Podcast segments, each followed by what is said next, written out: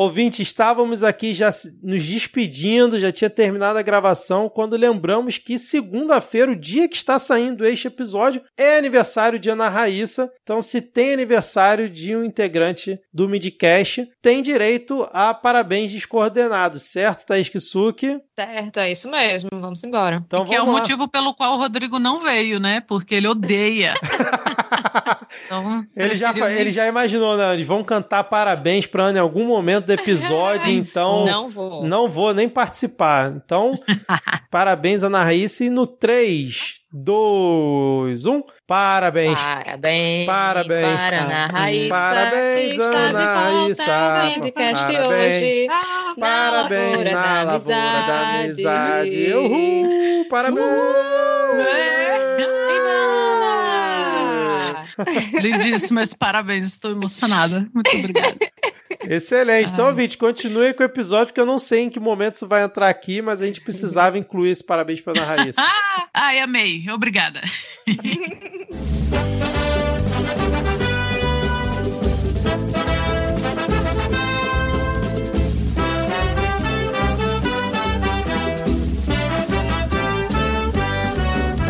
Cidade mais mafiosa, golpeia com seu fuzil.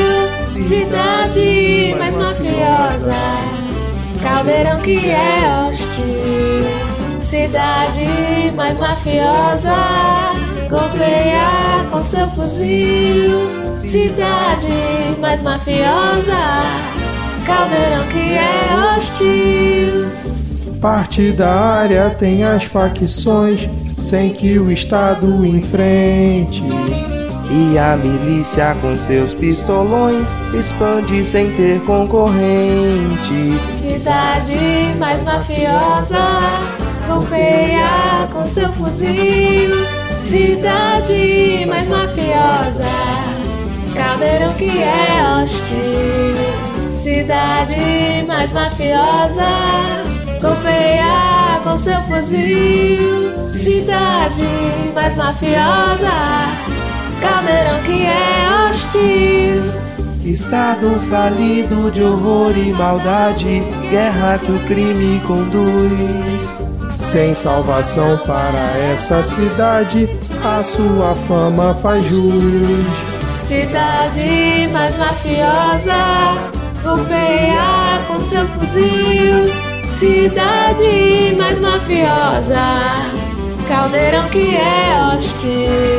Cidade mais mafiosa, golpeia com seu fuzil. Cidade mais mafiosa, caldeirão que é hostil.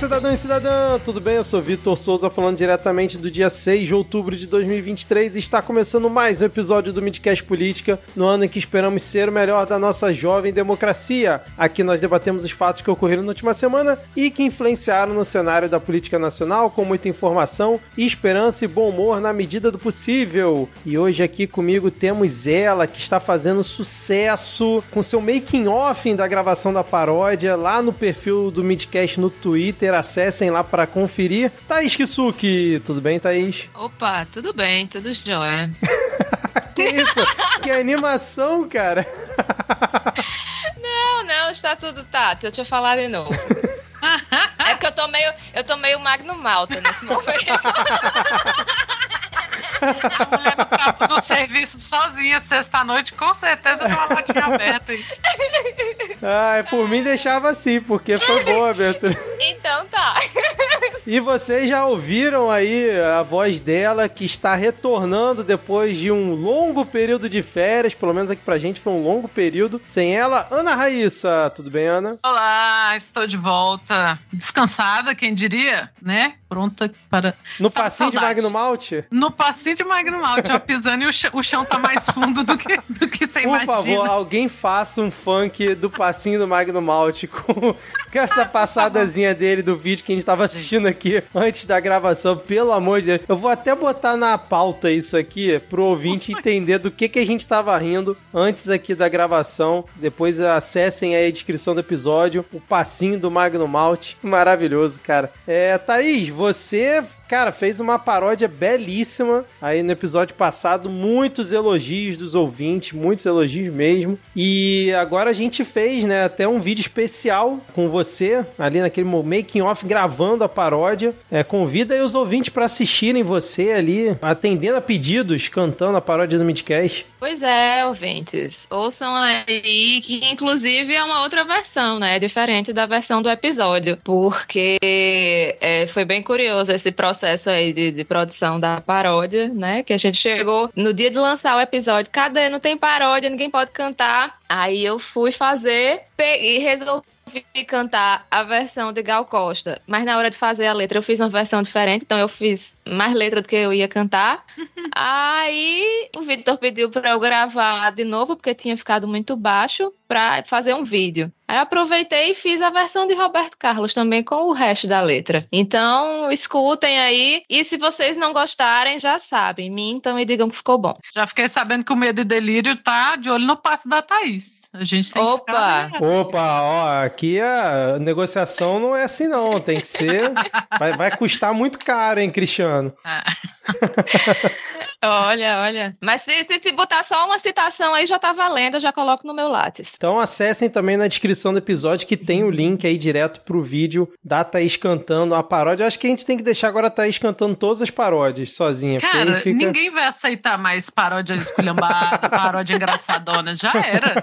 Já era. A próxima. Hum, Não, e- Não, será? Será? Eu acho que os ouvintes vão sentir falta das demais vozes aí do podcast. Olha, Faz tem falta, pô. dúvidas, Já hein? tivemos, tivemos duetos, duetos e, e, e trios e quartetos memoráveis já aqui nas paródias. aliás, é saudade de Diego Esquinelo gravando paródia, né? Opa, saudade de. Diego Esquinelo, não só É, gravando paródia, né? Não Porque- só gravando paródia, pô, Diego. Bom, então depois dessa abertura aqui, meio descoordenada, né? Lembrando que se você quiser mandar uma mensagem para o Midcast, nós estamos no Twitter com o perfil arroba podcastmid ou no Céu Azul com arroba Midcast. Lá no Céu Azul é Thaís Kisuki que comanda, então se vocês quiserem mandar mensagem, vocês estarão falando com Thaís Kisuki por lá. É, Ana, suas redes sociais e Thaís também, por favor. Lá no Twitter, lá no Blue Sky, tudo junto, Ana Raíssa, dois N's, dois R's, dois S. Estou lá em ambos. Eu tô achando que a nossa campanha de levar os ouvintes pro Blue Sky deu uma parada, hein? Vocês não nos abandonem. Vamos deixar o Elon Musk ir às moscas. De acordo, de acordo.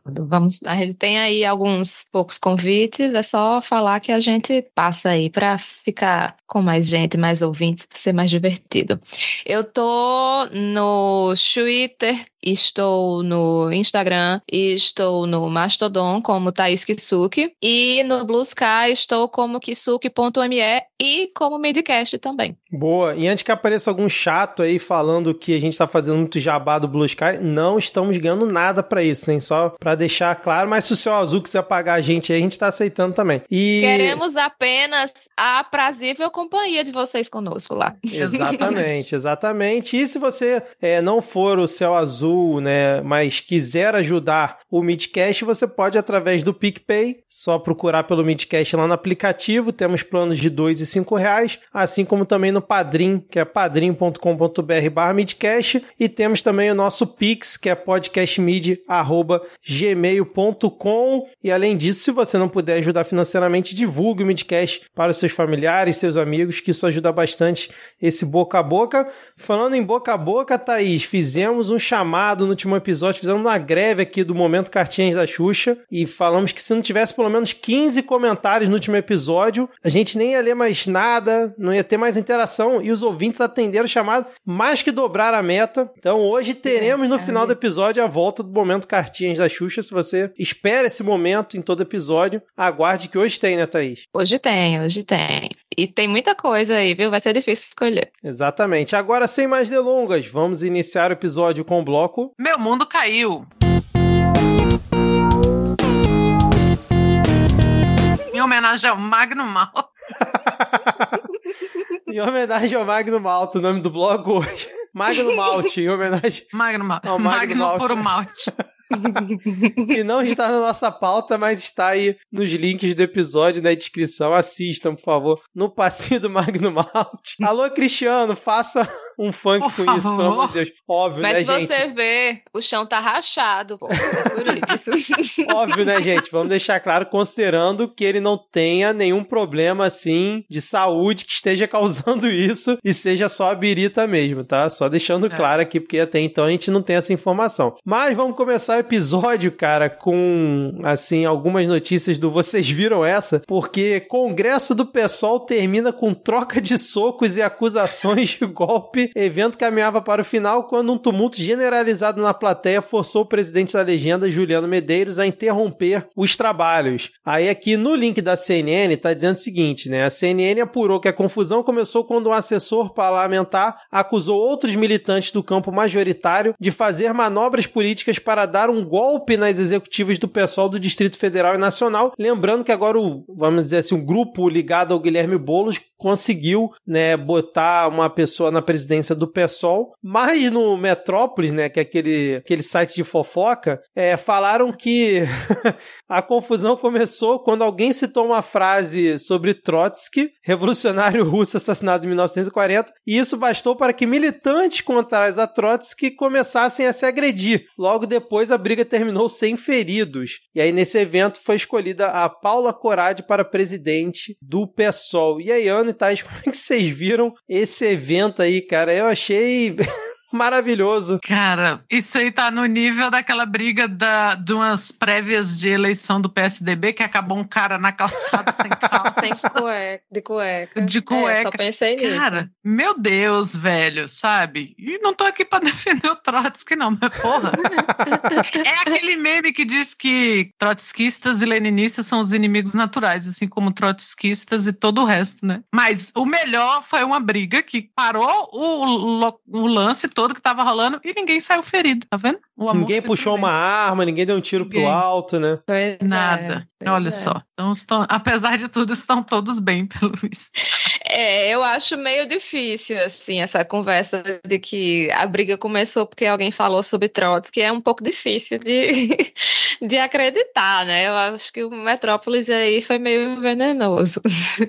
É. Mas eu acho, de fato, assim, vendo essa matéria da CNN, é mais fácil, assim, crer, de fato, assim, porque não sou filiada ao PSOL, conheço muito pouco do- das movimentações internas do partido, mas a gente sabe que pessoalista gosta de, de brigar em rede social, então a gente acaba sabendo de algumas coisas, né? Então, é, já tinha visto, sim, essa coisa, né, de muita gente reclamar da, da ala mais próxima do, do Guilherme Boulos, né, que geralmente quer se, se aproximar mais do governo Lula, enquanto a ala da, da Samia e do Glauber geralmente querem manter a independência, mas, enfim, isso faz parte, né, da, da, da formação do, do partido, do pessoal, ele funciona desse jeito, então, se o Guilherme Boulos tem mais, mais força, acaba que, que se volta mais para as visões, né, enfim, a galera falar de golpe, assim, como assim, golpe se, se é algo que está sendo votado pelos próprios militantes do partido, né? É, como o Thaís comentou, a gente não tem conhecimento assim interno, né, sobre os meandros ali do, do pessoal, mas esse aí foi um recado, na minha opinião, pra galera que ficava reclamando. Ah, o pessoal tem que parar de brigar na internet e começar a brigar, a discutir os temas nas reuniões. Fizeram, só que na reunião que tava todo mundo filmando, né,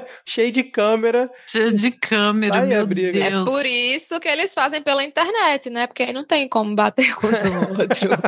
Exatamente, cara. Fica a dica aí pro PSDB, né? Sim, Todo mundo fica com as calças, né? Mas teve Teve um rolê do PSDB também, uma votação por aplicativo também, que não deu nada, e eles falaram que o problema era do aplicativo.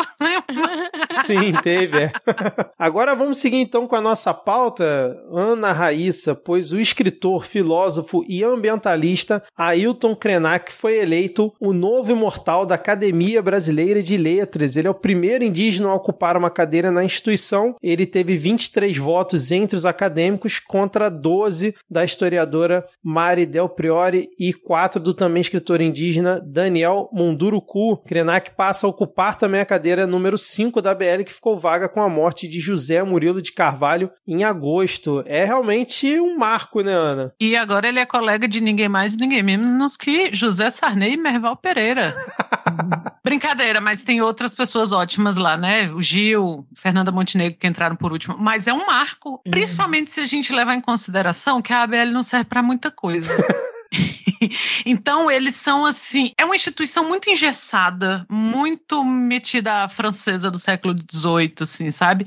E isso mostra que eles estão abertos a outras coisas. A própria candidatura do Maurício de Souza na votação anterior, porque assim, o cara assume uma cadeira, os primeiros patronos das cadeiras, né, as cadeiras têm nome, Machado de Assis e tal. E aí os caras assumem essas cadeiras depois que morrem. Então, não se sabe quando que vai ter vaga, né? Você tem que torcer pro coleguinha morrer.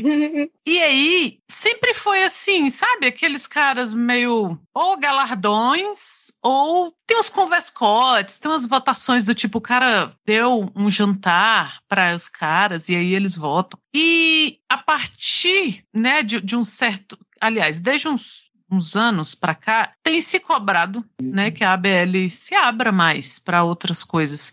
E o que tem gerado crítica também, porque tem a galera pau no cu que gosta dessa chatice, gosta daquela roupa de grilo. O Carlos Hector Coni, quando ganhou, perguntaram para ele o que você achou, né? Daquela, que eles usam um galardão, sei lá, uma, uma jaqueta toda dourada, brocados dourados com verde. E ele falou que você sentiu o, o grilo do Pinóquio vestido com aquela roupa, e eu nunca esqueci.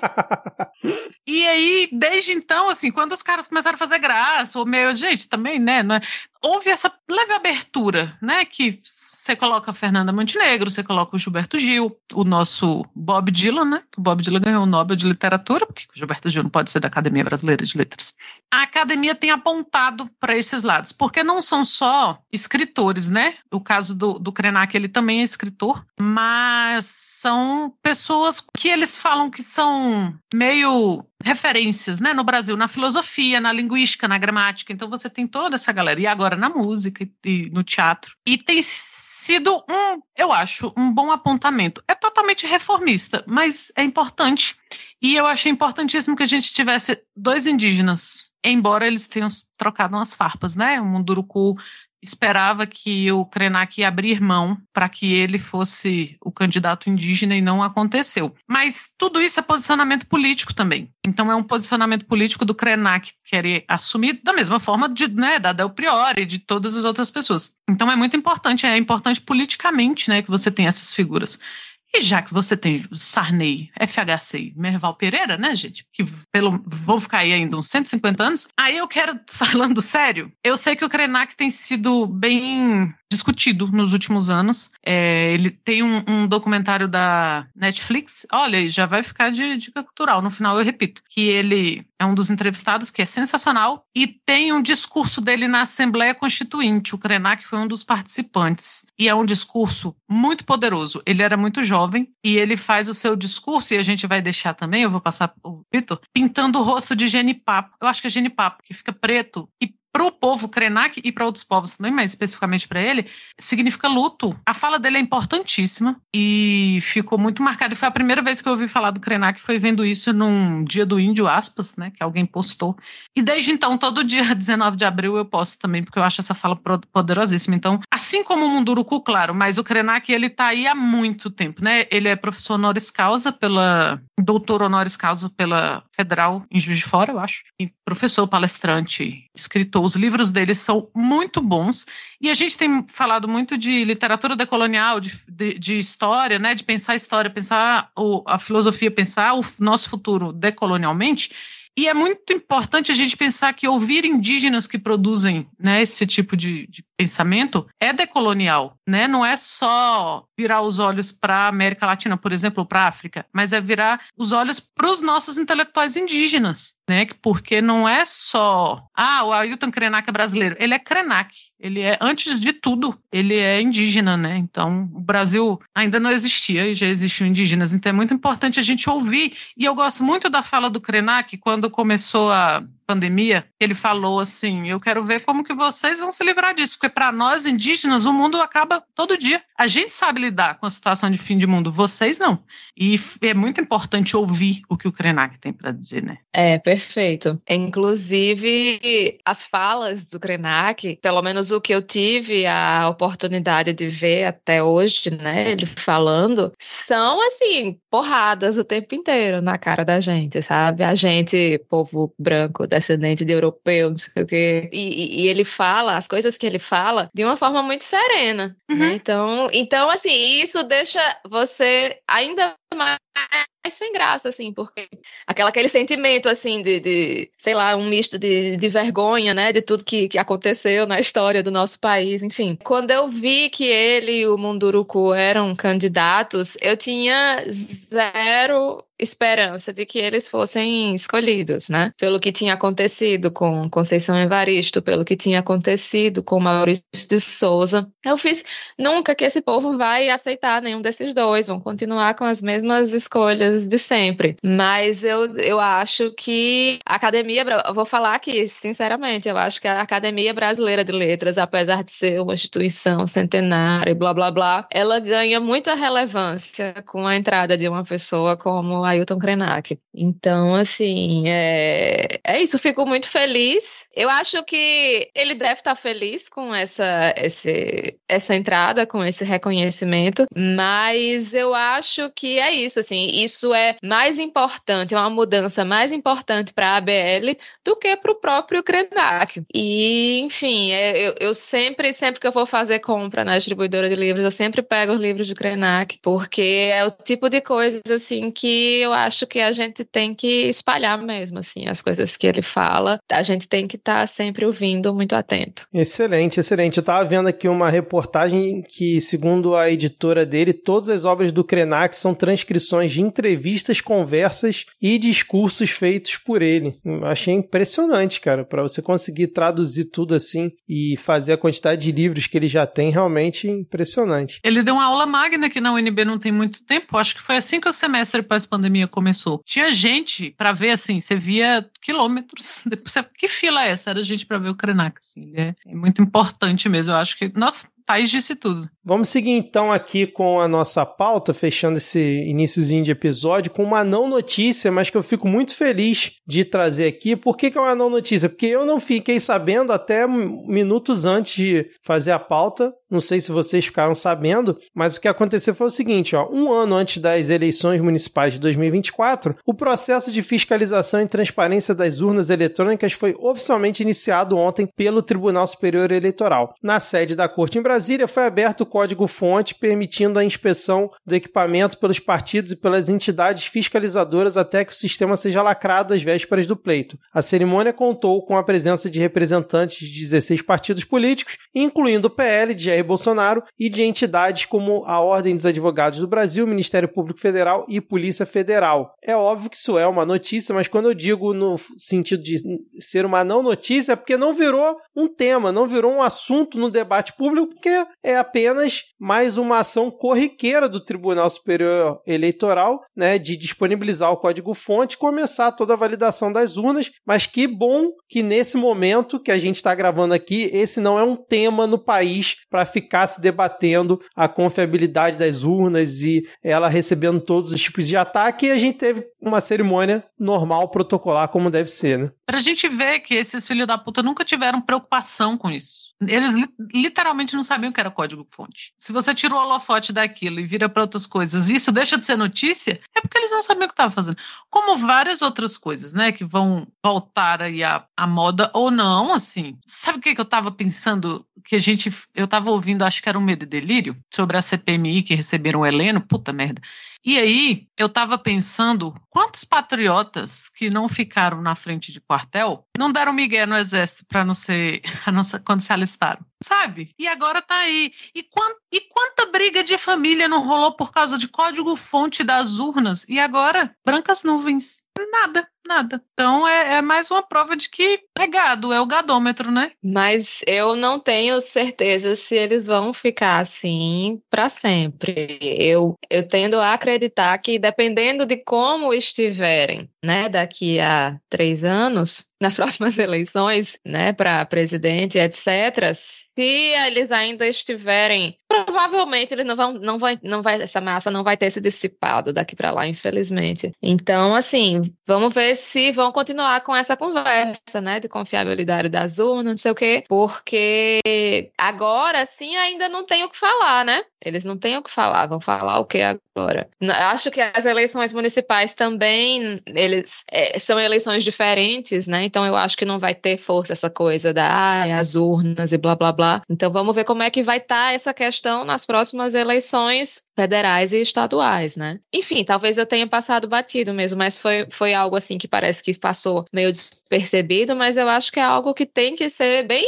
exposto, bem explícito. Olha aqui, ó, botar um, um neon piscando. Código fonte está à mostra. O PL veio aqui analisar para que, é, enfim, que as pessoas vejam que de fato é um processo que sempre teve lisura, que nunca teve problema até Jair Bolsonaro aparecer. Vou dizer que eu concordo com você, Thaís. Eu tinha falado aqui de que bom que é uma não notícia, mas talvez essa sua visão de realmente né, isso virar uma notícia mesmo, virar um tema para ser divulgado em todos os cantos, não deixa cair no esquecimento, para daqui a três anos realmente eles vierem de novo com essa baboseira e todo mundo esqueceu o que passou, o que veio nos anos anteriores e achar que realmente é uma grande novidade de novo voltar com a porcaria da história do código-fonte, né? Pensando por esse lado, você tem razão. Agora vamos para a atualização de notícias passadas. Tá aí, semana passada a gente falou muito sobre o STF. A gente tava pistola demais aqui. Hoje eu tô até tentando estar tá mais comedido, né? até porque temos Ana Raíssa de volta aqui. Ana Raíssa tá muito tempo sem fazer pistolagem aqui, então a gente deixa pra ela. Eu trouxe a paz. Ou não. Ou a espada, vejamos. Inclusive, os ouvintes gostaram né, da gente pistolando aqui, mas é. um dos assuntos que a gente falou bastante foi a saída da Rosa Weber da presidência, a entrada do Barroso, né, e como ela foi importante em alguns temas, como inclusive pautar a questão do aborto. E aí eu lembro que você falou assim: ah, o Barroso provavelmente não entraria nesse mérito, né? Dificilmente ele puxaria essa conversa. E eis que o uhum. Barroso deu a sua primeira entrevista como presidente da STF, ainda na semana passada, e ele disse o seguinte aqui, ó, Thaís. Na minha visão, sobre o aborto, tá, gente? Na minha visão, esse é um assunto que talvez ainda não esteja maduro. O debate é preciso. O debate que eu digo é porque a Constituição não pertence ao Supremo, nem pertence ao Congresso. Fecha aspas. O assunto talvez ainda não esteja maduro. Onde que o hum. Barroso está vivendo, cara? É, quantas, quantas mais tem que morrer para o assunto ficar maduro, né? Após abortos ilegais mal sucedidos. Mas você vê aí, né, que Barroso nem esquentou direito a cadeira que Rosa Weber deixou e já começou a querer botar panos quentes. Uma prova cabal do que a gente falou no episódio passado, né? A de ter pessoas que, que de fato têm uma vivência mais próxima de, de questões como, enfim, violência contra a mulher, aborto, racismo, temas que que, as pessoas que estão lá no STF não enxergam, talvez, como prioritárias, porque não é algo que aperta no calo deles. Teve uma vez que eu tava eu, acho que Rodrigo e Diego, não? Ah, assim quando Lula falou sobre aborto lá na eleição e todo mundo, agora Bolsonaro foi reeleito, Lula não tinha que ser falado de aborto. E a gente falou de, sabe, a gente não discutir essas pautas progressistas realmente, que são encampadas pela esquerda, né? Por essa desculpa do o brasileiro não está pronto para discutir. O tema não está maduro. E sempre são coisas relacionadas a, a, pautas que podem ser moralizadas, sabe? É o casamento homoafetivo, é o aborto, é, sei lá, a criminalização do racismo aconteceu a mesma coisa, cotas. Eu lembro, eu estava na graduação na época das cotas e a UNB estava, estava implementando e eu ouvi professor na sala de aula falando que ia cair a qualidade do ensino, porque o Brasil não estava pronto para isso, porque, porque alguém levantou a história de que, porra, sabe, na, na União Soviética tinha cota. Cota, cota para judeu, inclusive. Em outros lugares tem cota. Ah, mas é porque o Brasil não está pronto para essa discussão. A, a pauta é boa, mas o Brasil não está maduro. E é engraçado como isso é sempre para pautas importantes que precisam ser discutidas. Essa semana saiu uma pesquisa MDA, né, de que é a mesma pesquisa da época do, das eleições, que foi a que mais se aproximou, né, CNT-MDA que mais se aproximou do resultado eleitoral. E aí uma das perguntas era sobre a descriminalização de pequenas quantidades de droga. E 80 83% das pessoas responderam que são contra. E quantos maconheiros tinha aí no meio? Porque 83% sabe, sabe, né? Porque a gente moraliza, porque aí tem toda essa discussão, né, de que é, a guerra às drogas é uma guerra contra preto, indígena e periférico, porque foi criada assim, foi arquitetada dessa forma. E a, a questão do aborto, quem é que morre, né? São as mães ou que já têm filhos, ou mulheres que não têm filho, que não são mães e não querem ou não podem, ou depois vêm a ter filhos, porque isso não define, são cristãs, são, sabe, não, não tem assim. São mulheres pretas, são mulheres empobrecidas. E aí eu ouvi muito, né, em relação a essa discussão, que eu, diz o Barroso que nós estamos maduros, de que a mulher, ah, mas a mulher rica aborta. Sim, a mulher rica aborta, mas mesmo elas não estão salvas, porque isso é uma coisa que você faz escondido e você tem que dar um jeitinho, sabe, procurar aquele médico e você faz numa clínica, mas a clínica, pô, o negócio não é fiscalizado. Elas morrem também. Elas só morrem numa quantidade muito menor do que mulheres pretas, pobres, estudantes estudantes ainda. Então, como que a gente a gente está pronta para morrer, mas a gente não está pronta para discutir, sabe? A gente está pronta para perder amigas, para perder familiares e não está pronta para discutir, porque o Brasil não está pronto, a gente não está pronto, sabe? Quando que a gente vai estar tá pronto? Quando que a gente vai estar tá pronto para discutir guerras drogas? Quando que a gente vai estar tá pronto para discutir direitos iguais, iguais, iguais? Quando que a gente vai estar tá pronto para discutir democracia? Porque a nossa democracia não é plena. Então assim, não, vão morrendo aí enquanto os homens sabe? Pra gente ver que, o que Thais falou, que a Rosa Weber, que é uma mulher, né, cheia de privilégios, e mesmo assim já estava mais próxima dessa discussão, já tinha uma outra cabeça. Bastou o Barroso colocar o sapato um segundo, já não, ó, não estamos prontos para essa discussão. Mas tenham fé, porque se o Xandão mudou o voto dele lá de jardineiro paraguaio, quem sabe? Não tenho fé, não. Só queria não ter a piada. Não, e assim, a gente fica com medo de discutir, mas isso está sendo discutido da pior maneira possível uhum. nos lugares, nos ambientes conservadores, né? O pessoal fica fazendo terrorismo e discutindo as formas de, de, de, forma assim, com, com informações erradas. Então, assim, pode ser um assunto desconfortável, né? De, de se falar, é, você pode ficar mal visto, falar a favor da descriminalização do aborto, falar a favor da descriminalização de, da, da cannabis ou de outras drogas, enfim. Até porque a pessoa vai ficar pensando, né? Ah, sei lá, a minha sogra vai pensar, o que é que o povo do meu trabalho vai pensar, né? Mas a gente precisa é, mostrar, por exemplo, é, até pouco tempo atrás, a pessoa falava de cannabis, dar cannabis medicinal para criança, o povo achava que era meter um cigarro de maconha na boca de uma criança. E aí, hoje em dia, a gente já sabe que existe canabidiol, existem diversos tipos de, de tratamentos que não tem nada a ver com botar um, um, um baseado para a pessoa fumar. Então, assim, é, e hoje em dia a maioria das pessoas hoje em dia já é a favor da cannabis medicinal, isso já mudou, mas ainda são contra o uso recreativo, apesar de ser assim meio estranho, né? Ah, não, aquilo ali serve como remédio, mas eu não posso usar para relaxar um pouquinho, enfim. Mas é isso, a partir das discussões e a partir de se mostrar dados, mostrar de fato é, o que aquela substância faz, enfim, as, os, os benefícios que ela causa.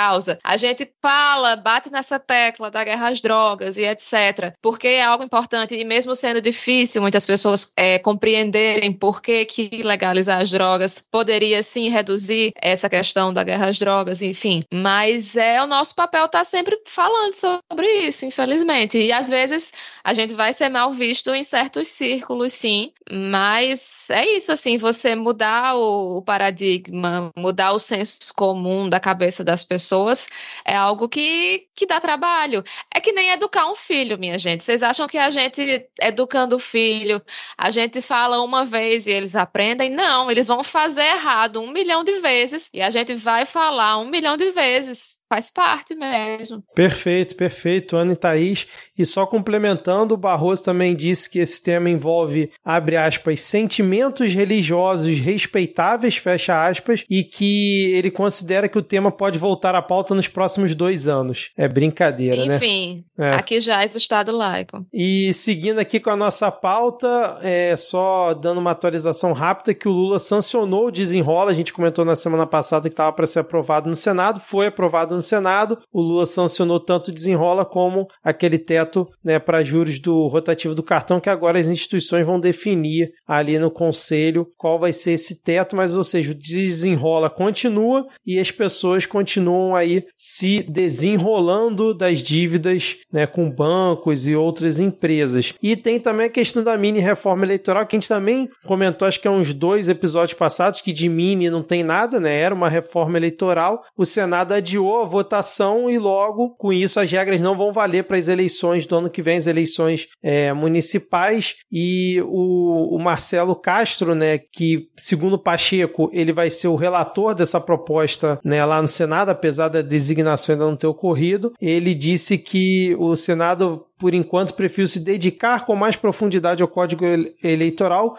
já sob a relatoria dele, e fazer uma reforma eleitoral mais ampla e consciente. Ou seja, ou seja, o que a gente achou que era ruim, que era essa mini, entre aspas, reforma eleitoral, pode ser que para a próxima eleição seja ainda pior, porque ele está me dizendo que a ideia é fazer uma reforma eleitoral mais ampla e consistente, então pode vir qualquer coisa, né, cara? Então vamos ficar de olho nesse tema. Por enquanto tá, tá congelado aí, tá estagnado. Então acho que não sei se vale muito a pena a gente é, ficar batendo nesse tema, mas fiquemos de olho aí, porque podem vir surpresas desagradáveis ainda pela frente, né? É, é uma reforma ardilosa. Exatamente, exatamente. Agora vamos aqui para as novas notícias. Eu confesso que eu não acompanhei muito esse tema, não sei se vocês acompanharam. Me dá uma certa preguiça, porque quando envolve o nome do Sérgio Moro, eu fico com preguiça, cara. Porque, né, você já tem a possibilidade de ter que escutar ele falando, então é, me dá preguiça. Mas aquele ex-delator, né, o Tony Garcia, que tem se comentado muito sobre ele, que ele fechou acordo de. teria fechado acordo de, de delação e tudo mais, né? A Daniela Lima, ela teve acesso a documentos que até então estavam sob sigilo lá da 13ª Vara de Curitiba, que o Sérgio Moro era o juiz na época lá em 2004, quando ele celebrou esse acordo de delação com o Tony Garcia. E aí, pelo que esses documentos mostram, e ele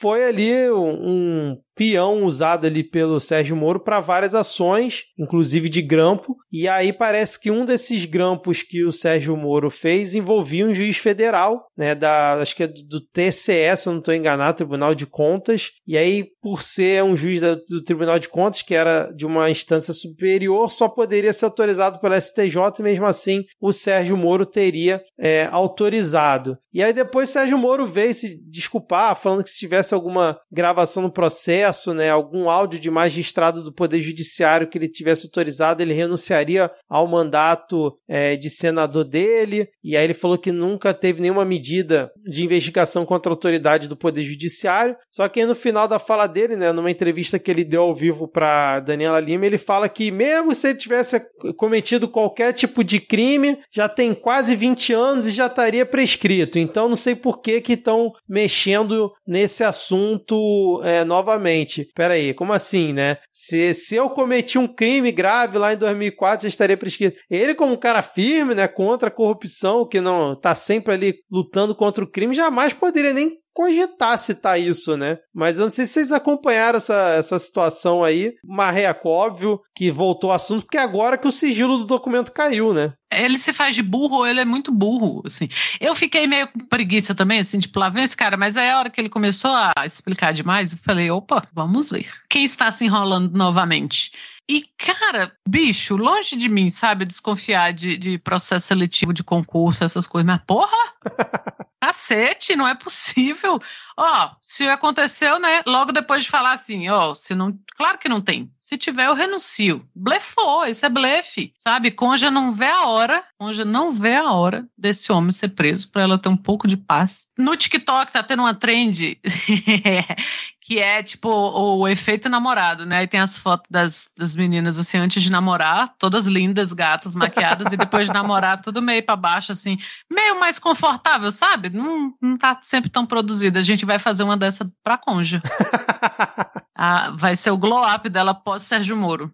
Porque isso é blefe, não tem condição. Não tem condição, sabe? O cara mandou grampear juiz, bicho. Ele é muito sem noção, assim. E, e pra gente ver como esses projetos, porque a gente já falou que ele tem, tinha um projeto de poder. Rapidinho, Ana. Era o, pres, na época, o presidente do TCE do Paraná, que era Olhei. o Heinz aqui, que ele era o presidente do Tribunal de Contas, então ele só poderia ser investigado pelo STJ e não por um juiz de primeira instância, que era o caso do Marreco. E, e nunca deixou, né, de ser juiz eco de primeira instância, assim de nossa, sabe? Na época que, que ele estava meio assume como ministro ou não, eu lembro de ter lido uma notícia de que ele foi julgar. Agora, cara, fixou na minha cabeça que tinha sido ele. Então me desculpem se eu estou levantando falso contra o Sérgio Miro mas de que era alguma coisa simples envolvendo lavradores, né? Ele estava no interior e ele cancelou a sessão porque um deles estava não estava com roupas adequadas, porque o senhor estava de calça de trabalho de chinelo, sabe? Esse é, esse é o Sérgio Moro, esse tipo de chinelagem, assim. Porque ele não é uma grande mente do mal, ele é um grande imbecil com aspirações, assim, ah, não, claro, vamos grampear o presidente do tribunal. Aí o negócio está correndo em segredo de justiça, quando sai, ué, por que, que vocês estão falando disso agora? Porque não está mais em segredo de justiça animal, sabe? E aí fica com esses blefes, é o mesmo blefe do Marquinho da Inteligência. Ah, eu vou sair, eu vou renunciar, e depois, ah, eu não renunciei porque meu, minha filha pediu para não renunciar. Daqui a pouco ele inventa alguma coisa, mas a Conja está contando as horas aí. Ele vai falar que foi a Conja, a Conja pediu para não renunciar, porque aí ela teria que ficar sozinha em Brasília. Por ou dentro então ela felizaça, né? né? É, porra. E, ou então ele vai fazer uma tatuagem, né? Igual do Onyx, quando perguntaram pra ele. Então, mas o senhor falou que caixa 2 era o pior tipo de crime que tinha, e agora que o Onyx foi pego com a boca na botija? Não, né? Mas ele se desculpou, pô. Nossa, ele acredita olha, em segunda chance. Eu, eu, nossa, a, cada tropeçada de Sérgio Moro é uma alegria no meu coração. É uma pedra no castelo de alegria que eu construo pro dia que ele se fuder muito. Daqui a pouco você termina a construção desse castelo, eu tô sentindo. Porque ele tá. É, é, é tá, tá aí, tá, tá, peri, tá perigando o Id Deltan.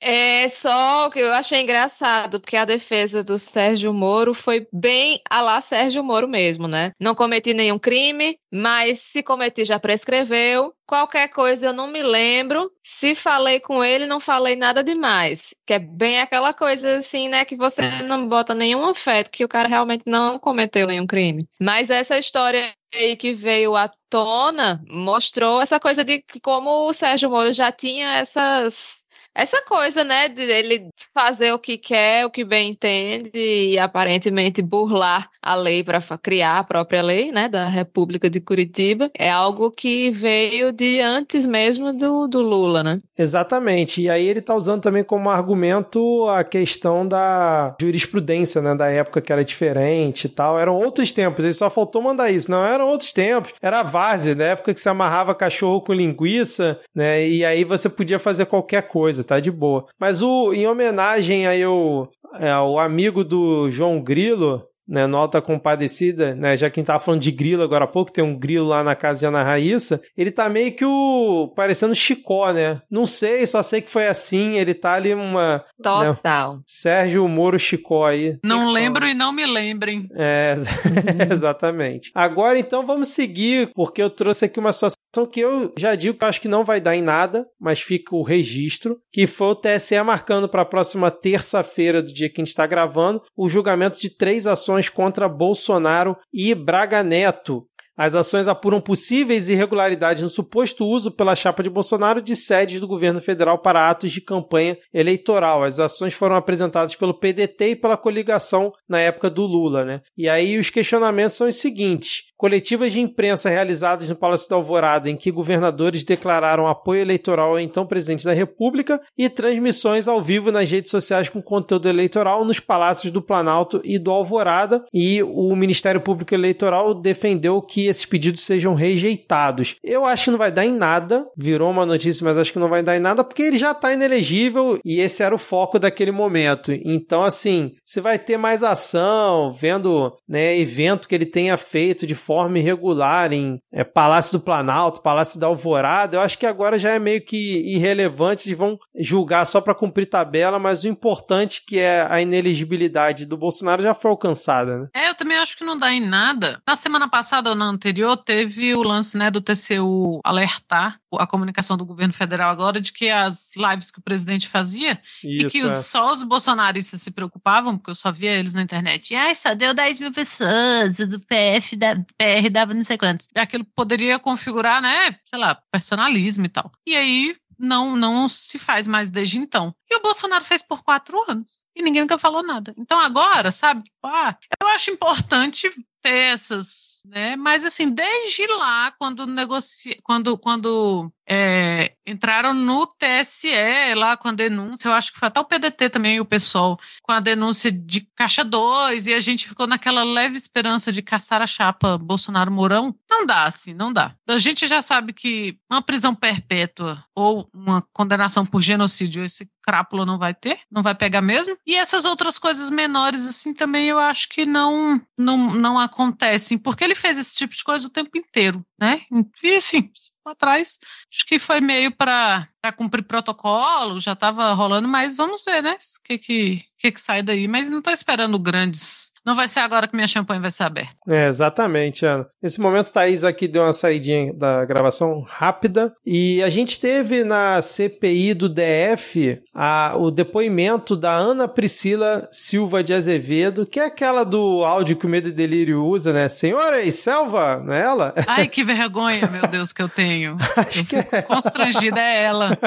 E ela faz uma voz, ela força umas coisas Sim. meio, oh, senhores, ok. Exatamente. Exatamente, cara. Ela teve lá na CPI do DF, eu confesso que eu não acompanhei, mas, cara, eu achei uma cara de pau tremendo um trecho que eu assisti no Twitter. Ela dizendo que se um militar podia ser um soldado, só faltou falar igual o, o Bananinha, né? Um soldado e um cabo, se chegasse lá, né? Só faltou falar isso. É. Se um militar mandasse eles irem embora ali da frente do QG, eles iriam de boa e que não teria nenhum problema. Eles iriam desmontar aquele acampamento gigante, aquela mega estrutura, já que o pessoal fazia live. Pô, tinha já era quase uma mini cidade aquilo ali, né? Quase um bairro já todo organizado. Eles iam Bastava um soldado chegar lá que eles desmontavam tudo e iam embora. E pelo contrário, eles foram incentivados pelas Forças Armadas para ficarem lá. A parte de que bastava um soldado para tirar eles, eu achei a cara de pau enorme, que era óbvio, né, que não, não seria apenas isso para poder retirar eles. Mas eu gostei que ela jogou as Forças Armadas no meio do bolo. Falou: não, eles incentivaram a gente, não fizeram nada para retirar. A gente realmente acreditou que eles estavam né, nos ajudando ali. Eu achei essa parte muito importante. Quanto mais jogar lama em cima dos milicos, para mim tá, tá delicioso. Bom demais. Eu gostei disso, assim, é, você vê que a decepção é igual um cara também, que agora eu não lembro o nome, que, que tava, chamou o Helena de covarde nessa mesma CPMI, é, e ficou, o que falou que era a Santíssima Trindade eram quatro e o quarto era as Forças Armadas. Esse, esse maluco. Acho que é o Jorge Seifer que foi que falou, né? É, é ele, eu já sei. Ele chamou, não foi o Heleno, não, ele chamou outro general que foi lá, acho que foi o Thomas Paiva de covarde quando ele foi na covarde CPI. Covarde e tal, porque. Ele, e aí você acha que o cara. Tem um quadro, fazer um breve contexto. Tem um, teve tinha um, tem um humorista português, o Ricardo de Araújo, que é ótimo. E ele tinha um quadro que chamava. Rapidinho, Ana, ele chamou o General Dutra de covarde na CPI. General Dutra. É. é o, o, Ricardo de Araújo, que é um humorista português, ele tinha um quadro chamado Pessoas que defendem as causas certas pelos motivos errados. E uma delas era uma, um velho que era contra o trabalho infantil, né? Quando rolou aquelas denúncias que a Nike usaria, o Adidas, porque criança não, com certeza não ia fazer um tênis que presta. Caralho. que merda. E aí, é, tanto o Safe quanto a Ana Priscila Selva aqui me lembraram isso porque, assim, eles estão metendo pau nas Forças Armadas, não é porque, sabe, pelos motivos corretos, é porque eles estão Aham. decepcionados. É, exatamente. É Porque não quiseram dar o golpe que eles queriam, não né? quiseram dar o golpe que eles queriam. Porque ela fica assim, não, a gente, com essa desculpa dela de que bastava um soldado ir lá mandar sair que eles iam sair, quando a gente acompanha a fala toda, ela tá dizendo que assim, que eles ficaram lá porque eles tinham essa esperança e que eles estão no coração partido que não aconteceu o gol. O safe é a mesma coisa, assim. Ah, não, não tinha que esperar. Se Bolsonaro não quisesse dar golpe, teriam outros para dar golpe. Podia ser o senhor, ele fala pro Dutra, podia ser o senhor, o presidente do Brasil hoje. Então eles estão jogando os militares um contra os outros e metendo pau pelos motivos errados, mas ainda assim são bons motivos. Porque você vê o nível de, de insânia que essa galera vive, sabe? Essa moça, ela largou emprego, ela largou as coisas para ficar mediando grupo de Telegram de golpista. Ela fazia aquela voz pavorosa. Gente, por favor, ouçam os, os áudios dela do Medo e Delírio. É assim, é constrangedor. Porque era a guerra, né? Ah, estamos indo para a guerra. E aí eles ficam muito decepcionados que os soldados estavam prontos e não receberam o comando. Agora, pensa que pataquada esse bando de soldado, né? Primeira coisa que a galera fez quando chegou lá foi acessar o Wi-Fi com o CPF deles. aí estavam preparadíssimos, Ana Priscila, que pena. Algum comentário, Thaís? Não, vou, vou me abster. Eu acho que já foi comentado aí o suficiente. Maravilha, então. Vamos seguir aqui com a nossa pauta, porque a gente parece que teve uma fake news essa semana é, do Estadão e a galera petista estava revoltadíssima no Twitter. Né, muito puta da vida com o Estadão, porque parece que na coluna da Vera Rosa ela divulgou que o Lula teria atuado para autorizar uma operação para que o Banco de Desenvolvimento da América Latina, o CAF, concedesse um empréstimo de um bilhão de dólares à Argentina. Então, qual é o contexto? Né? A Argentina precisava pegar um empréstimo né, com o FMI de 7,5 bilhões, só que já tinha esgotado o limite de crédito, então ela não poderia ter acesso aos recursos, mas aí surgiu essa, vamos dizer, ajuda do CAF né, para aprovar essa transferência direto para o FMI de 1 bilhão, para que é, fosse liberado esse outro empréstimo para a Argentina para ter ali essa que eles chamam de empréstimo ponte. Tiveram várias coisas amarrando essa operação para é, garantir que houvesse o pagamento, tinham diversas garantias e tudo mais, que é uma operação que eventualmente ocorre, pelo que eu li aqui, nesse banco de desenvolvimento. E aí parece que essa votação é feita pelos países membros, cada um tem lá seu peso de voto. E ao que parece, a Simone Tebet, através da assessora dela, entrou em contato com Itamaraty para ver como é que os outros países iam votar, né? Para saber como é que estava ali o clima, para saber se ia ser aprovado ou não. E foi isso. Só que aí no Estadão saiu como se o Lula tivesse ligado para Tebet para falar com ela, pedir para aprovar o dar o voto do Brasil ser favorável que ele teria também feito contato com os outros países através de Itamaraty para poder garantir esse empréstimo. Eis que o Itamaraty negou, a Tebet também negou, falou que o Lula não ligou para falar sobre nada de empréstimo para Argentina, disse que a ação que foi feita é meio que padrão, que é realmente entrar em contato com o Itamaraty para saber como é que é o posicionamento né, de, de cada país para essa votação, e que o trâmite seguiu normal e que basicamente todo mundo votou a favor, exceto o Peru, que deu dois votos contrários, o resto todo é, votou a favor é, desse empréstimo. E aí, como é que vocês viram essa situação? Porque assim, esse print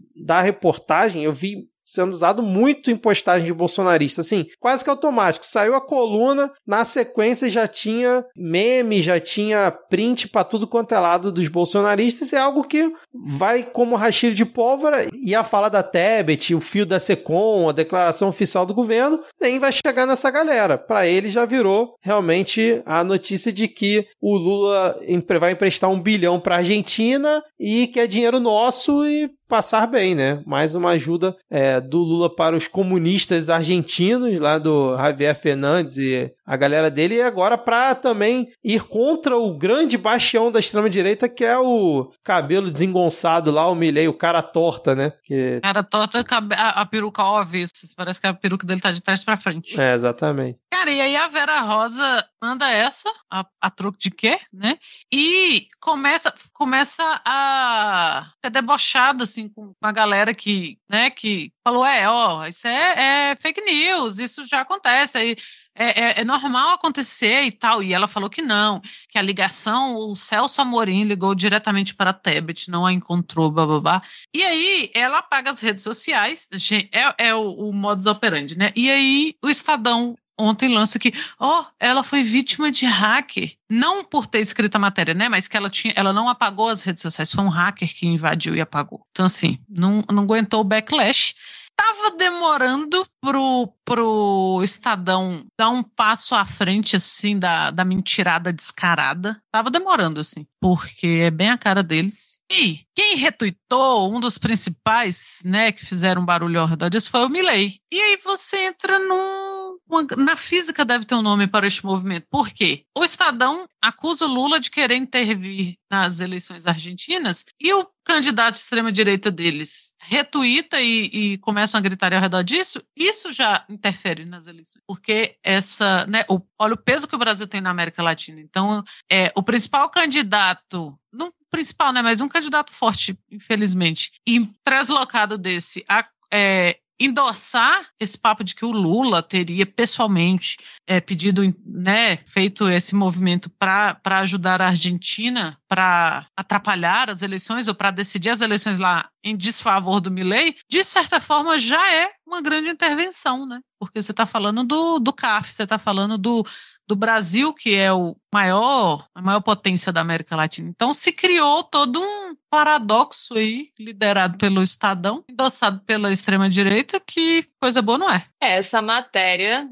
já cumpriu ao seu propósito, né? Que é justamente causar essa, essa questão, essa discussão, né, entre os bolsonaristas principalmente, e também essa questão da interferência, né, na, na eleição argentina, porque o Milley deve ter adorado receber essa notícia, né, porque é isso, né, ele vai mostrar, olha aqui, e até é, tem a, uma fala dele, né, que deixa eu ver aqui, ele falou que Lula atuou contra a sua candidatura e chamou o petista de comunista furioso. Então, então, assim, independente de, de, é muito muito leviana, né? Essa forma, essa essa coisa da do jornalista dizer, ai não, mas fake news acontece, faz parte.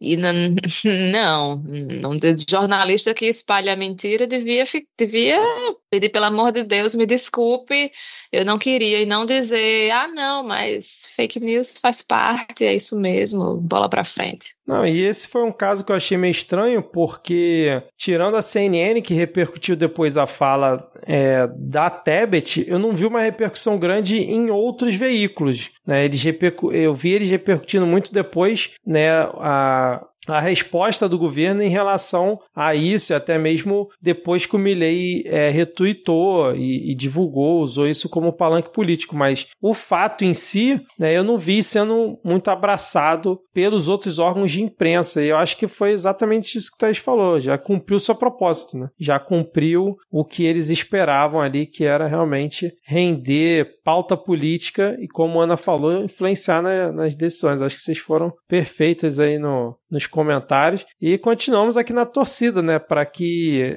sei lá, aconteça um milagre e esse desengonçado, esse fascista de extrema direita não seja eleito lá na, na Argentina, né, cara? Mais pelo bem da Argentina do que por nós. Claro. Porque se a Argentina já tá mal agora, se tiver um, um maluco a lá Bolsonaro, o país vai implodir. Vai...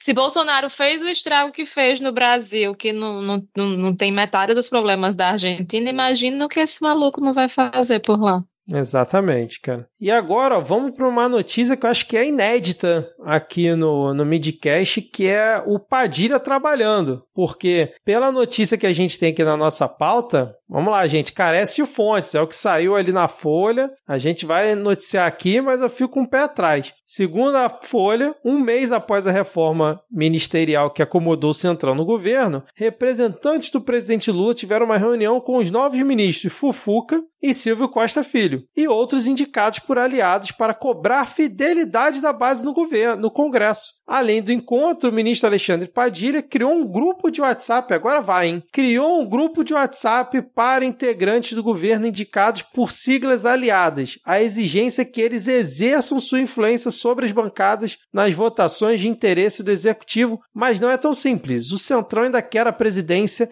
e todas as diretorias da Caixa que Lula reluta em entregar. E aí, vocês acreditam que realmente Padilha está trabalhando e que esse grupo de zap com o Fufuca, com o Silvio Costa Filho, sei lá com quem mais tiver nesse grupo, vai surtir efeito agora sim? O governo, faltando, sei lá, dois meses para o recesso do Congresso, vai tomar base, vai aprovar tudo. Esse grupo tá arquivado, já certeza. Fufuca já arquivou, né? Já arquivou, tá lá. certeza, que é o que você faz quando.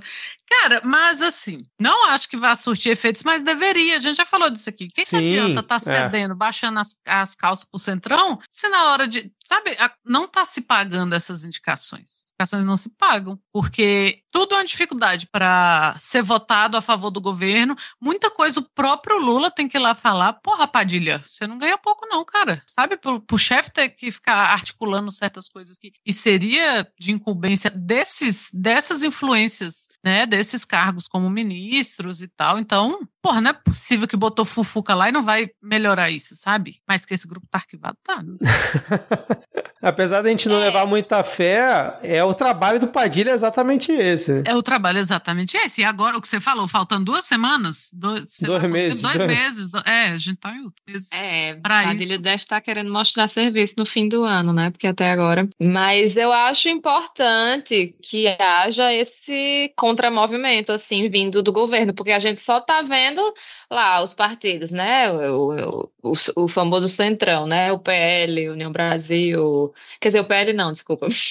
o PP, União Brasil, o pessoal só ali, né, pressionando, ah, a gente quer mais, quer mais, quer mais, e o governo só, né, cedendo, né, tem que, tem que pressionar também do lado de cá, dizer, e aí, cadê, cadê, não sei o quê, né, fazer aí esse joguinho aí de, de contrapeso para para que de fato se fortaleça de alguma forma mesmo, né? Porque se continuar do jeito que tá, vai ficar cada vez mais fragilizado, cada vez mais entregue, e, isso é péssimo pra gente, né? Principalmente tão cedo assim, terminando aí o primeiro ano de mandato ainda. Força guerreiro, força Padilha. Vai lá, cara, você consegue, ainda dá para recuperar isso aí. Vamos de demonstrar um certo otimismo aqui com o trabalho do Padilha. Vamos seguir aqui porque a gente tá nesse embate Congresso, com o STF, a gente já tem falado isso aqui há um bom tempo, né? O Congresso ficou putinho porque o STF está julgando ações da qual ele é provocado. E a gente teve essa semana na CCJ do Senado uma aprovação relâmpago ali em 40 segundos, né? Aprovando aquela PEC que limita prazos e decisões individuais no Supremo. Entre as mudanças dessa tal PEC que foi aprovada na CCJ,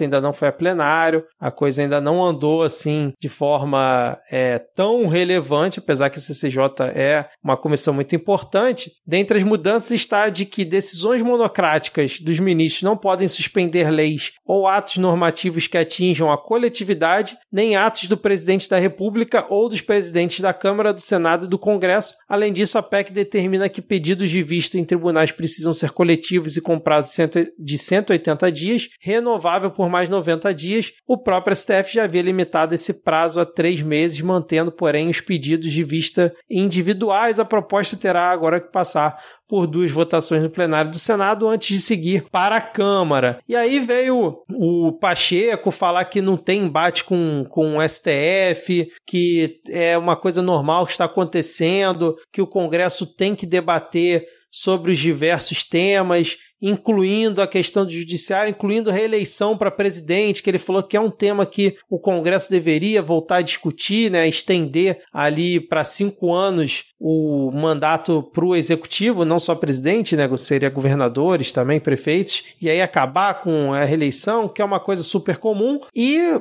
saiu a notícia de que, na verdade, esse embate todo envolvendo Pacheco teria como pano de fundo a sucessão dele para a presidência no Senado. E aí, qual é a ideia? Pelo que saiu na reportagem, tá? E apuração da CNN. Ele tá querendo botar o Davi Alcolumbre como sucessor dele, ou seja, voltaria o Davi Alcolumbre no lugar do Pacheco. E aí, com essa movimentação de tentar fazer coisas contra a STF, ele faz uma cena à oposição, né, aos bolsonaristas, né, para poder apoiarem ele no futuro. E também seria um recado ao Palácio do Planalto, porque, segundo na né, apuração, o Pacheco gostaria de ter o Bruno Dantas como indicado pelo Lula para o Supremo. Com isso, teria uma vaga no Tribunal de Contas da União, que o Bruno Dantas é o presidente, né? E aí o Pacheco estaria interessado nessa vaga para o Tribunal de Contas da União. Assim, se realmente for verdade, é uma movimentação bem curiosa, né? O Pacheco que em teoria teria um potencial aí para sei lá, tentar alguma coisa maior, arrumar a boquinha ali no Tribunal de Contas da União e ficar por lá, não sei se talvez no futuro querer alguma vaga no STF, não sei, mas está rolando essa movimentação. Isso explicaria a motivação do Pacheco em atacar o STF, que a gente comentou uns episódios atrás, não entendendo muito bem qual seria a ideia. E aí parece que teve uma reunião hoje ali do Barroso com Lira, com Pacheco, hoje não, ontem, né? Teve também ali um evento de comemoração de 35 anos da Constituição, e aí parece que depois dessa conversa, desse papo que eles tiveram, o Arthur Lira concordou com o Barroso e disse que é preciso amadurecer as propostas que mexem com o STF e tudo mais. Então tá tendo toda essa movimentação aí nos bastidores, né? A Câmara e o Senado tentando avançar com pautas para cima da STF. Aí, depois desse encontro, parece que a coisa meio que deu uma esfriada e normalizou um pouco a princípio. Eu quero saber de vocês como é que vocês viram toda essa movimentação dos últimos dias. Tentei fazer um melhor resumo possível aqui sobre toda essa treta. Eu acho que faz sentido isso que você falou, que o Pacheco está querendo o voto dos bolsonaristas, porque é, ele tá realmente assim, mudou, né? Parece que ele trocou com o Lira. Agora, Pacheco que virou o bad cop e o Lira tá o good cop, né? Tá até parecendo assim, alguém razoável.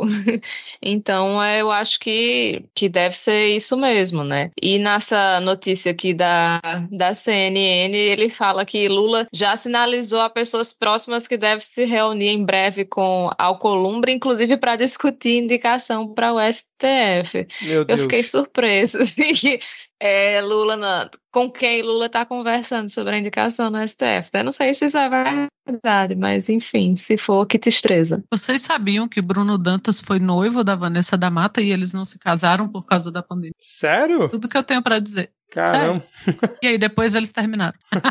Concordo com o Thaís. Papo furado, você tá querendo, tá querendo, tá querendo o que a gente sabe. Exatamente, cara. Então vamos continuar acompanhando para ver como é que fica esse embate entre STF e Congresso. Aquela ideia também de, de passar uma PEC para que você possa derrubar decisões do STF, por enquanto tá parado, isso também não avançou, mas esse esse bastidor aí, essa guerra fria, como estão chamando, é, continua aí entre os poderes. Vamos ver como é que vão ser as cenas é, dos próximos capítulos. E aí eu tava vendo aqui numa reportagem aqui da Folha, né, de que o Lira teria mandado um recado ao judiciário, Barroso defendido pautas do STF nesse tal evento, né, de comemoração de 35 anos da Constituição que teve no Congresso no dia de ontem que a gente está gravando. Olha a fala do Lira, gente. É, é de emocionar. Vê se vocês não vão é, chorar um pouquinho aqui, não vai marejar os olhos. Como como servo fiel da Carta Magna, cada poder, cada autoridade, cada ser servidor público deve agarrar-se com vigor às suas competências, jamais as recusando, jamais avançando sobre competências alheias, fecha aspas. E cara, vindo do Arthur Lira, né, que um servidor público deve se agarrar com vigor às suas competências, é assim sensacional. E o Barroso, né, uma das partes da, da fala dele, ele disse o seguinte, ó: Não existem poderes hegemônicos, somos todos parceiros institucionais, pelo bem do Brasil, como bem demonstra essa mesa que o presidente Pacheco aqui reuniu. Então foi realmente ali uma, uma farpazinha para tudo quanto é lado entre eles, né? Vamos ver como é que isso fica pelas próximas semanas.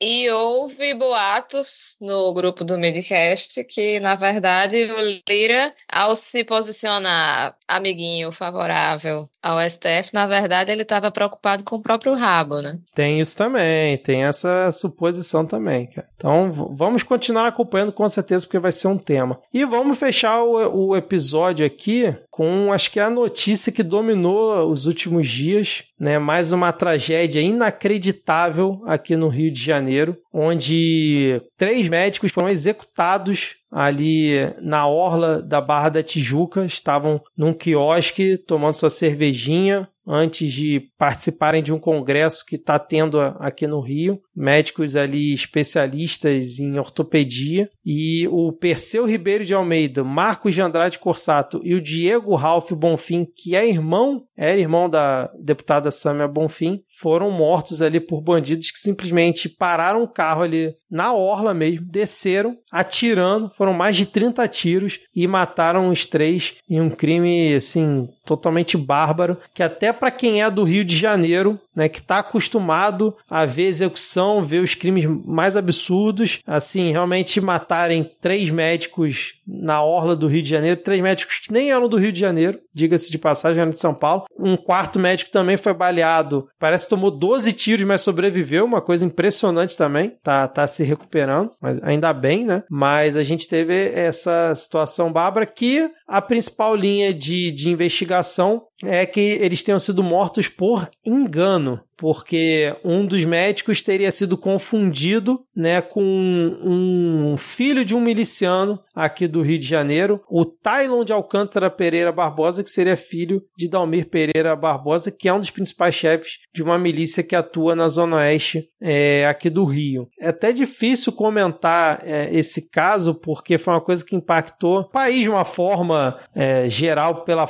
pelo jeito como foi a execução, mas principalmente quem mora aqui no Rio porque o Rio cada vez mais vai mostrando que está falido, né? A falência total do Estado, o que aconteceu ali na orla do Rio, por vários absurdos, né, desse caso, mas principalmente porque depois que o caso ganhou uma repercussão gigante e que realmente não era filho de miliciano, eram médicos que estavam ali, que não tinham qualquer envolvimento com crime, os corpos de do que parece ser os quatro executores desse crime foram encontrados em carros pelo Rio de Janeiro aqui, em dois carros mataram os caras, executaram os bandidos que seriam os responsáveis por esse crime, desovaram em dois cantos aqui da, da cidade e os narcomilicianos foram que avisaram a polícia de que os corpos estavam lá. E também tem a, a, notícia hoje saiu que a polícia já monitorava o carro que praticou a execução, né, onde os caras estavam dentro para praticar a execução, já monitorava meses. E aí no mesmo dia também a polícia escutou um áudio desse monitoramento que eles estão fazendo, dizendo que parece que eles estavam indo realmente lá no quiosque fazer alguma ação. E aí talvez até por isso que foi essa ação toda trabalhada, que não é não segue o padrão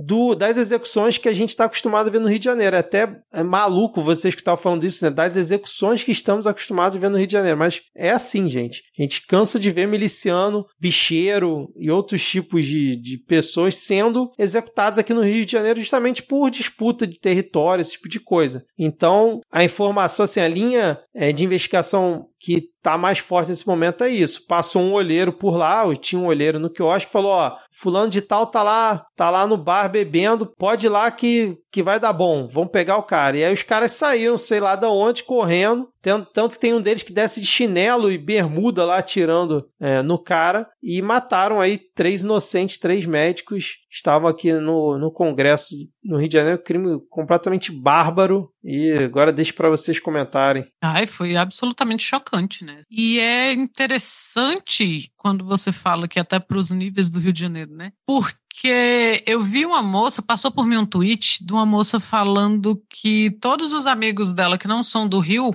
pessoas, né, convencionais como nós, assim, que levam suas vidas longe do crime, cuidam da sua vida, da sua família, que ela conversou com vários e perguntou: vocês já viram uma arma de perto? E ninguém, todos falaram: não, nunca vi. E ela falou que desde criança ela vê a arma de perto, andando na rua. E eu fiquei pensando que é o meu caso. Eu nunca vi, nunca vi. E eu sou o tipo de pessoa que fica nervosa quando tem policial no ônibus, assim. E é, é essa questão, né, do, de ter um, de vocês reconhecerem um padrão. Então, cara, só me vem o Freixo na cabeça falando que o estado do Rio tem que ser refundado, assim. É, eu não sei de verdade. É, Sâmia, há anos, denuncia que, olha, recebo ameaça de morte, minha família recebe ameaça de morte. É, o Frei, o próprio Fecho, perdeu o irmão, né, para esse tipo de violência. A Marielle, não dá para esquecer da Marielle e do Anderson. E tantos outros casos de anônimas pra gente, né, do resto do Brasil que a gente ouve.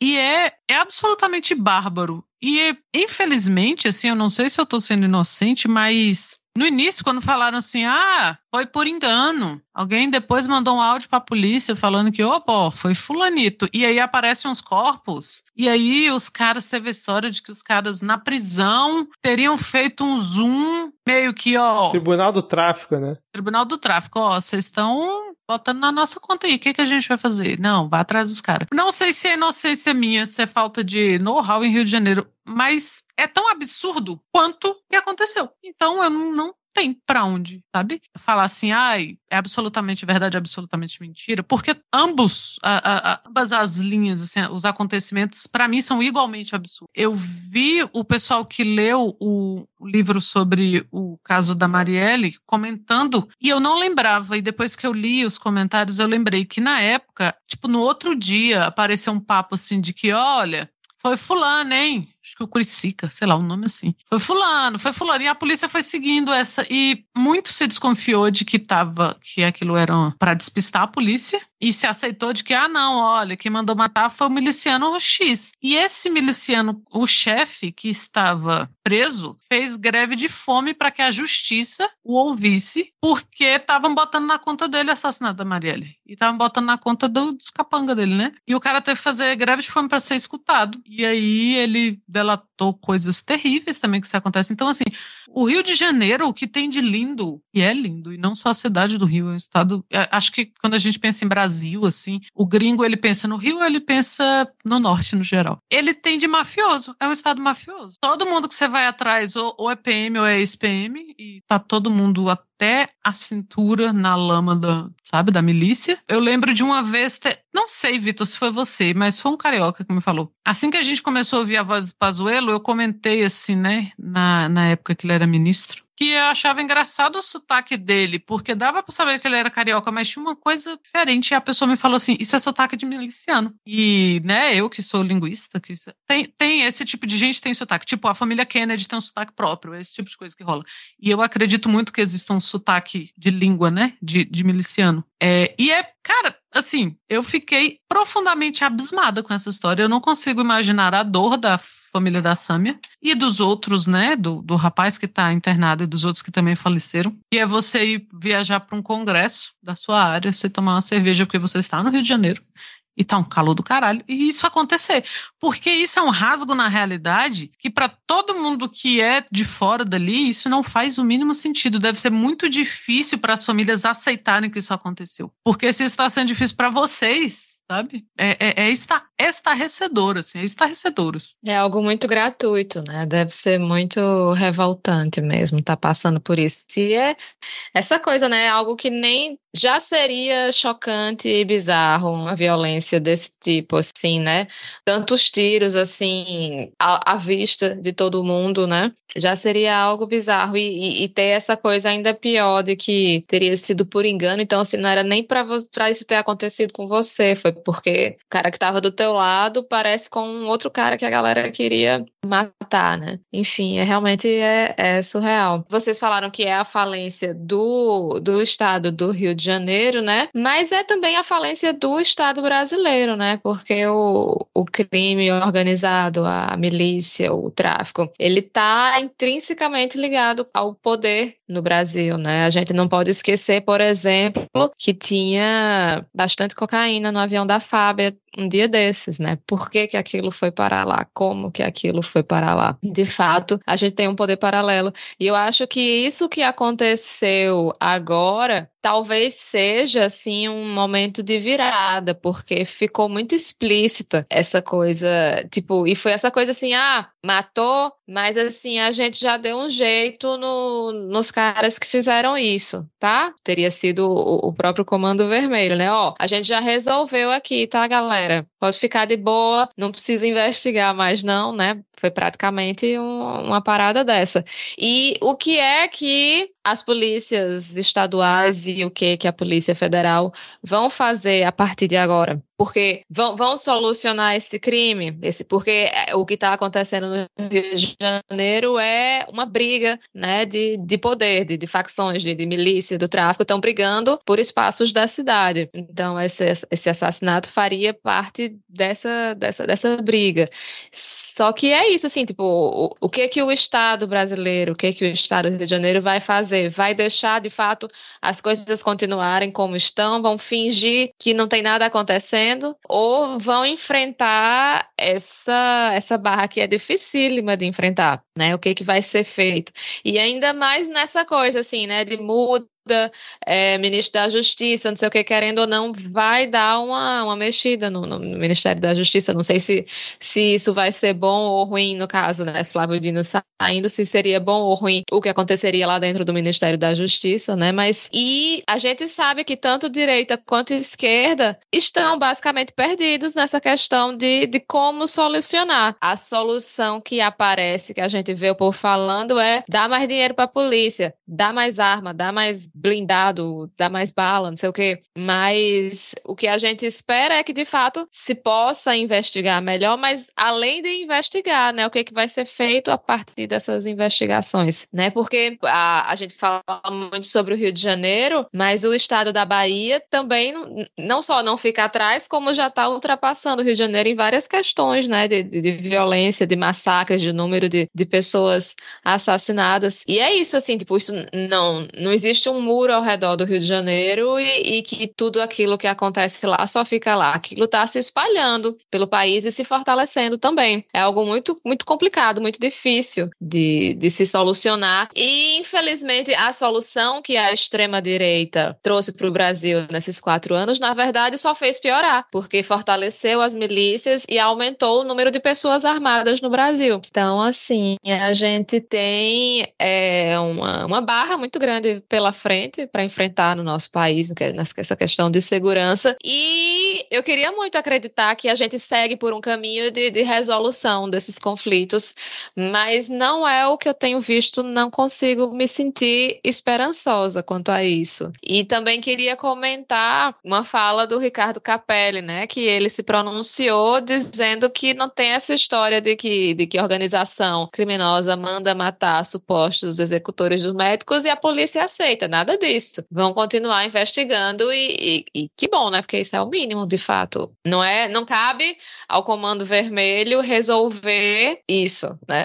cabe ao Estado brasileiro, cabe ao Estado do Rio de Janeiro. É, exatamente. Eu espero estar errado, mas eu não confio nessa fala do Capelli e do Dino de falar que vão continuar. Para mim, eles vão fazer alguma operação padrão nas comunidades, né? Que ou os bandidos é, dominam, onde foi ou onde foi encontrado um dos carros, vão fazer aquela operação, vão prender meia dúzia aí de, de cocaína, prender uns dois desavisados, trocar tiro, é, ferrar com a vida da população e vai ficar por isso mesmo. Vão falar que vão continuar investigando, porque é, o histórico, para mim, não é muito bom. Mas, como eu disse, espero estar errado, porque, como o Thaís falou, esse é um caso tão absurdo, de tão dos outros casos absurdos que a gente já teve, que era para realmente ter uma virada de chave. Mas a gente já teve muito absurdo no Rio de Janeiro e a chave não virou nada. Pelo contrário, a gente só vai regredindo, vai ficando cada vez pior. Mas, Ana, eu confesso para você que eu comecei a acreditar nessa história do engano justamente hoje quando encontraram os corpos assassinados. Porque, para quem é do Rio de Janeiro, né, a gente normaliza muito absurdo. E esse é um dos absurdos que a gente normaliza. Quando acontece um crime, principalmente envolvendo turista, que gera uma repercussão muito grande, logo na sequência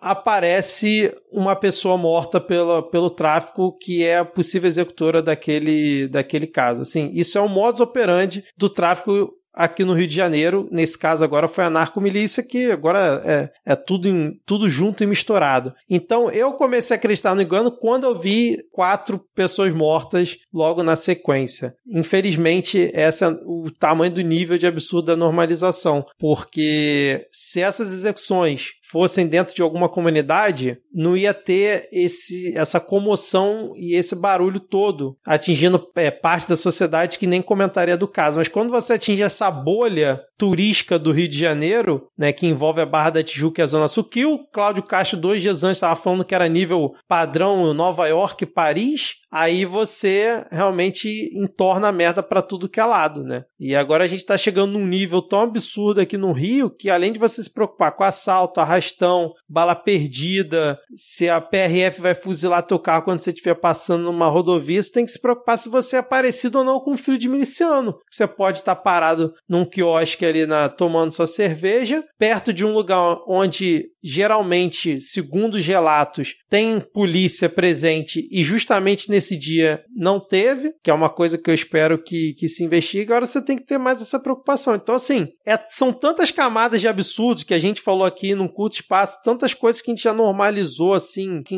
não deveria ser normalizado nunca. Mas, cara, o Rio de Janeiro realmente, só se ele fosse refundado e sei lá como ser refundado, porque é uma falência, assim, em todos os níveis, todos os níveis. Não tem, não tem pra onde correr, cara. É muito triste falar isso, é muito triste. Mas eu, como uma pessoa que, que mora aqui, sempre morei a minha vida toda aqui no Rio de Janeiro, você não, não consegue enxergar qualquer tipo de solução. É realmente um estado mafioso, como disse a Ana Raíssa, tá, tá entranhado para tudo quanto é lado, cara. Você, você não vê simplesmente saída. Então fica aqui nossa solidariedade, né, às famílias das vítimas desse crime bizarro e que infelizmente, é o que tudo indica, foi por engano, cara. Realmente é, é muito surreal, muito surreal. Mas vamos encerrar aqui a nossa pauta de hoje num clima nada bom. É, infelizmente é o, o momento aqui da gente fazer aqui o momento cartinhas da Xuxa. Talvez até essa pauta teria que ter sido em outro momento aqui do episódio, mas enfim, já foi, porque os ouvintes atenderam né, os nossos chamados do episódio passado, furaram a nossa greve, foram lá no Spotify e fizeram mais de, sei lá, 35 comentários. Foi o recorde que a gente teve lá no Spotify. Continuem comentando, a gente curte bastante, mas a Thaís uh, separou alguns aí pra gente ler e repercutir aqui no final. Pois é. É, começar aí a ler as cartinhas dos ouvintes, tentar ir diminuindo aí o ritmo, relaxar um pouquinho para continuar essa semana. Então, deixa eu explicar para vocês um pouco como funciona esse quadro do Midcast. A gente lê os comentários do Spotify, mas quem não tem Spotify, a gente lê também os comentários do Blue Sky e do Twitter. Só que a gente só lê os comentários que vocês fizerem no próprio post do episódio, porque senão a gente tem que depois ficar procurando quem marcou a gente, aí durante a gravação fica difícil, tá bom? A gente lê os comentários de vocês, agradece pelo carinho, mas infelizmente nessa hora da leitura não tem como ir atrás desses que, que ficam fora desses três lugares específicos. Então eu vou começar com o comentário do George Afradique, que foi o único que comentou lá no Blue Sky. Ele disse dobradinha nota 10 nesse episódio. Gostamos de você também, Vitor. Não fique chateado. no Twitter, a gente teve o comentário de Cat Maradas dizendo que Thaís Kisuki irretocável nesse episódio ao falar sobre os temas que Rosa Weber pôs em pauta antes de sair. E amei o cosplay de Lhama na Lama que o Erro 500, que o Vitor incorporou falando sobre a composição do STF. Palmas para vocês. E aqui ainda também tem um comentário de Max Moura Volos Volosker, eu acho, sobre o plebiscito, sobre a descriminalização do aborto. Acho que pode ser mais um tiro pé, no pé da oposição. O não a gente já tem, pelo menos abre um espaço para o debate, de verdade. A gente tem aqui no Spotify um comentário do professor Chico. Eu não consigo ler o nome de usuário dele porque é 6F022H2H, por aí vai. Mas o comentário dele é: Adoro o programa de vocês. Humor é informação séria. Sou professor de sociologia e trabalho com educação cidadã. Professor Chico com política no Instagram. Parabéns pelo trabalho. Olha aí, que legal. É, mais um comentário aqui do Spotify do André T. Ferreira. Muito bom ouvir suas opiniões. Concordo em muitos pontos, discordo em outros, normal. Amo o podcast, Vitor. Sua falta foi sentida, viu? És um excelente host. Você viu? Eu gostei porque os comentários do pessoal essa semana foi bem assim, tudo que a gente reclamou, aí eles comentaram. Exatamente. Inclusive falaram que eu tava carente de ficar pedindo comentário e tal.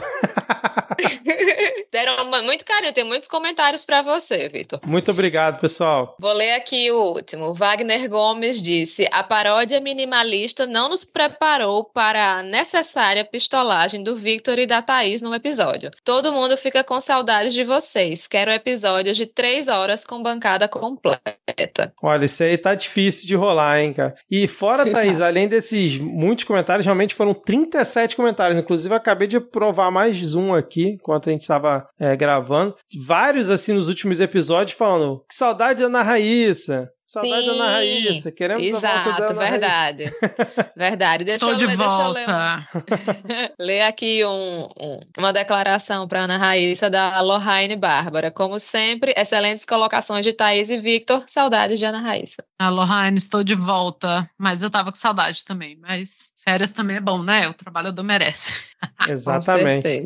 Então é isso. Muito obrigado, ouvinte, pelas dezenas de comentários elogiando a nossa pistolagem, mandando mensagens aí de carinho para a minha pessoa. Depois de duas semanas eu reclamando aqui, brincando com os ouvintes, elogiando Thaís Kisuki pela, pelo desempenho na paródia que ela escreveu. Foi autoria e cantoria de Thaís Kisuki. E agora, finalmente, o pessoal vai poder falar que não está mais com saudade de Ana Raíssa e elogiar seus comentários aqui. E comentem nesse episódio também. Queremos aí muitos e muitos comentários também para continuarmos aqui com o momento cartinhas da Xuxa. É isso, gente? Queremos, porque agora que vocês bateram a meta, a gente dobrou a meta. Dobrou a Exato, exatamente. Tem que ter no mínimo 30 comentários nesse episódio pra gente ler semana que vem, ter o momento cartinhas da Xuxa. Dobramos a meta, agora é isso, é 30 ou nada, ouvinte. Vocês conseguem tranquilamente, vamos lá, comentem. E não pense assim, ah, cheguei lá, já tinha muito comentário, nem comentei. Não, se você já chegou lá, comenta, cacete, comenta É, pra gente poder ver o que, que vocês acharam do episódio. Reclama se tiver que reclamar e elogia se tiver que elogiar ou só comenta alguma coisa genérica se tiver que comentar que a gente curte, beleza? Pode é, falar mal de Trotsky, ô Ana? se quiser cair na porrada, Ai, ai. Então comentem também o que, vocês acharam aí do Magno Malte no vídeo dele, no passinho do Magno Malte. É isso, Thaís. Ana, sextou agora, hein? 11 horas da noite, sexta-feira. Agora sextou pra gente. Valeu aí por mais uma semana. Tá com saudade de você, Ana. Vamos em valeu, frente eu tava com saudade de gravar, tava com saudade do nosso grupo, né? Que eu também, assim como os, o Fufuca, eu arquivei. Arquivou. Mentira, não. Mentira, eu tava de olho lá, mas tava mais off. Tava com saudade das gravações. Eu saí e voltei, Thaís, tá carreira solo, né? Tem a. Tentei dar o golpe, mas não, não consegui. Meu golpe deu Sei não, hein? Sinto que, que a, a voz das ruas, Vox Populi aí, ó. Vamos ver. É, exatamente, cara. né? Então é isso. Vamos fechar aqui, encerrar o episódio. Valeu, ouvinte. Valeu, Ana. Valeu, Thaís. E até a próxima semana. Valeu. Tchau, tchau. Valeu, tchau, tchau.